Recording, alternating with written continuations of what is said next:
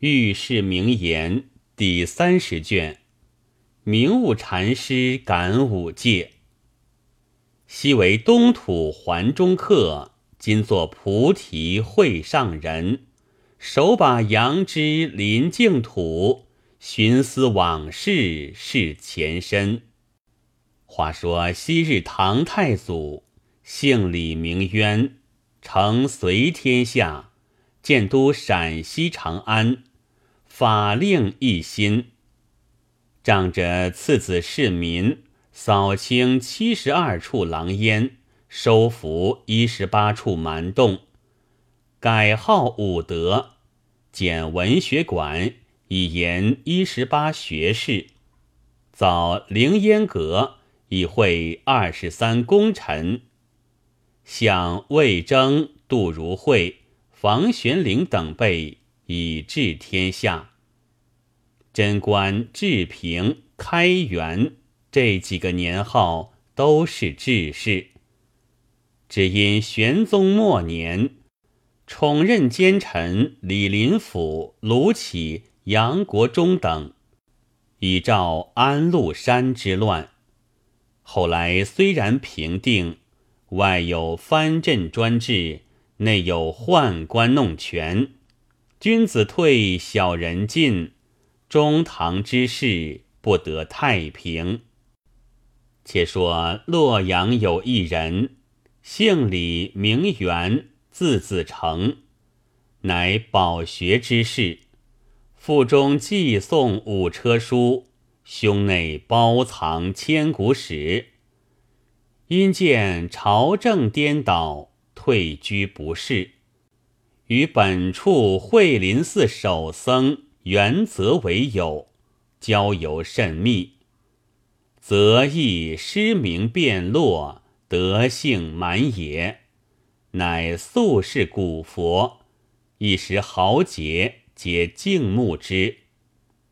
每与元游山玩水，钓古寻幽，赏月吟风，怡情浅性。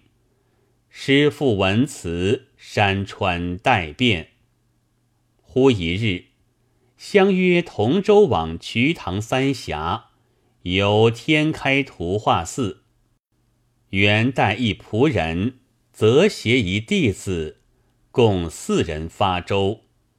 不半月间至三峡，舟泊于岸，振衣而起，忽见一妇人。年约三旬，外服旧衣，内穿锦裆，身怀六甲，背负瓦缨而及清泉。元则一见，悄然不悦，只谓李元曰：“此孕妇乃某脱身之所也，明早无及西行矣。”元愕然曰。吾师此言是何所主也？元则曰：“吾今圆寂，自有相别言语。”四人乃入寺，老僧皆入，茶毕，元则背道所游，众皆惊异。则乃香汤沐浴，吩咐弟子已毕。乃与元诀别，说道：“则今幸生四旬，与君交游甚密。今大限到来，只得分别。后三日，岂到一家相访，乃某脱身之所。三日遇儿，以一笑为宴。此晚无一足矣。”在后十二年，到杭州天竺寺相见，乃取纸笔作词示颂曰：“四十年来体性空，多于诗酒乐心胸。今朝别却故人去，日后相逢下竹峰。亦换身复入红尘内。”赢得君家再遇逢，既毕，家夫而化。本寺僧众俱衣堪，送入后山岩中，请本寺月峰长老下火。僧众诵经已毕，月峰坐在轿上，手执火把，打个问讯，念云：“三教从来本一宗，吾师全具得灵通。”今朝绝话归西去，且听山僧道本风。恭为圆寂圆泽禅师，堂头大和尚之绝灵曰：“为灵生于河南，长在洛阳。自入空门，心无挂碍，久吞江海，失气鬼神。”唯似玩山寻水，不厌粗衣离食。较志气之李元，游瞿塘之三峡，因见孕妇而复婴，乃思脱身而更出。再是杭州相见，重会今日交契。如今送入离宫，听取山僧旨密，多。三生共会下竹峰，葛洪井畔寻踪迹。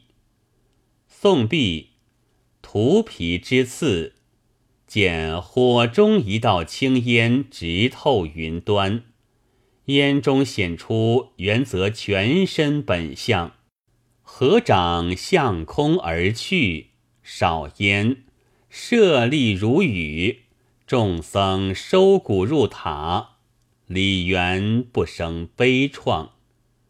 守僧刘元在寺闲住数日，至第三日，元乃至寺前访于居民，去寺不办理。有一人家姓张，已于三日前生一子，今正三朝，在家育儿。元乃恳求一见。其人不许，原告以始末，会以金帛，乃令元至中堂。妇人抱子正欲，小儿见元，果然一笑。元大喜而返。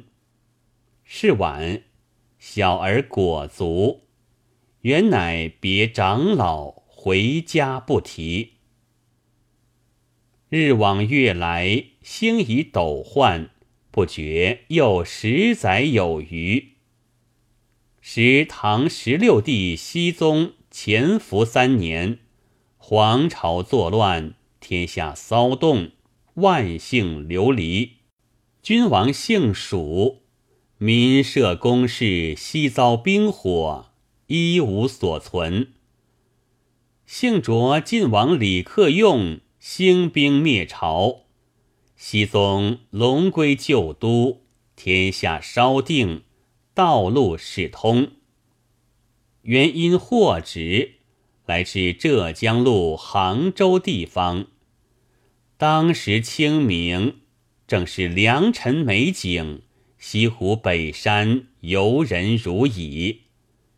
原思十二年前元泽所言。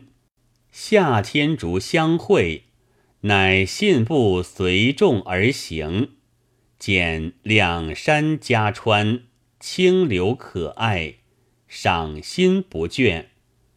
不觉行入夏竹寺西廊，看葛洪炼丹井。转入寺后，见一大石林溪，泉流其畔，元心大喜。少坐片时，忽闻隔川歌声。原见一牧童，年约十二三岁，身骑牛背，隔水高歌。原心意之，侧耳听其歌云：“三生石上旧精魂，赏月吟风不要轮。”惭愧情人远相访，此身虽异，性长存。又云：身前身后事茫茫，欲话当时恐断肠。吴越山川犹已变，却寻燕赵上瞿塘。隔壁，只见小童远远地看着李元，拍手大笑。元惊异之，急欲过川相问，而不可得。遥望牧童渡柳穿林，不知去向。李元不生惆怅，坐于石上久之，问于僧人，答道：“此乃葛志川时也。”元深详其诗。乃十二年元泽之雨，丙月风下火文记。至此在夏竹相会，恰好正是三生。访问小儿住处，并言无有。原心样样而返。后人因乎元所作葛志川之时为三生石。至今古迹犹存。后来，瞿宗集有诗云：“清波下映自当先，邂逅相逢峡口船。身后身前多少事，三生石上说姻缘。”王元汉又有诗云：“处世分明一梦魂。”身前身后孰能伦？夕阳山下三生石，宜得荒唐记尚存。这段话文叫做三生相会。如今再说个两世相逢的故事，乃是明悟禅师感五戒，又说是佛印长老渡东坡。话说大宋英宗治平年间，去那浙江路宁海军钱塘门外，南山净慈孝光禅寺，乃名山古刹。本寺有两个得道高僧，是师兄师弟，一个唤作五戒禅师，一个唤作明悟禅师。这五戒禅师。年三十一岁，形容古怪，左边骨一目，身不满五尺。本贯西京洛阳人，自幼聪明，举笔成文，琴棋书画无所不通。长成出家，禅宗释教如法了得，参禅访道，俗姓金。法名五戒。且问何谓之五戒？第一戒者，不杀生命；第二戒者，不偷盗财物；第三戒者，不听淫声美色；第四戒者，不饮酒如昏；第五戒者，不妄言造语。此谓之五戒。忽日云游至本寺，访大行禅师。禅师见五戒佛法小德，留在寺中，做了上色徒弟。不数年，大行禅师圆寂，本寺僧众立他做住持，每日打坐参禅。那第二个唤作明悟禅师。年二十九岁，生得头圆耳大，面阔口方，眉清目秀，风采精神，身长七尺，貌类罗汉。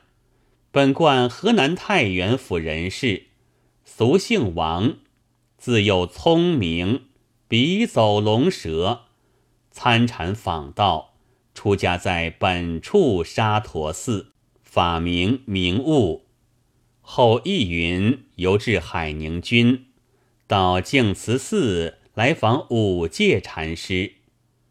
禅师见他聪明了得，就留于本寺做师弟。二人如一母所生，且是好。但遇着说法，二人同生法座，讲说佛教，不在话下。忽一日，冬尽春初，天道严寒，阴云作雪，下了两日。第三日，雪霁天晴。五戒禅师清早在方丈禅椅上坐，耳内远远的听得小孩啼哭声。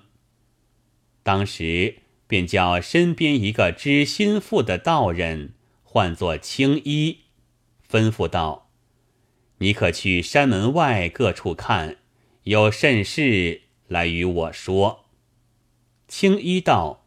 长老，落了两日雪，今日方晴，料无甚事。长老道：“你可快去看了来回话。”青衣推脱不过，只得走到山门边。那时天未明，山门也不曾开，叫门公开了山门。青衣打一看时。吃了一惊，道：“善哉善哉！正所谓日日行方便，时时发道心。但行平等事，不用问前程。”当时青衣见山门外松树根雪地上一块破席，放一个小孩在那里，口里道。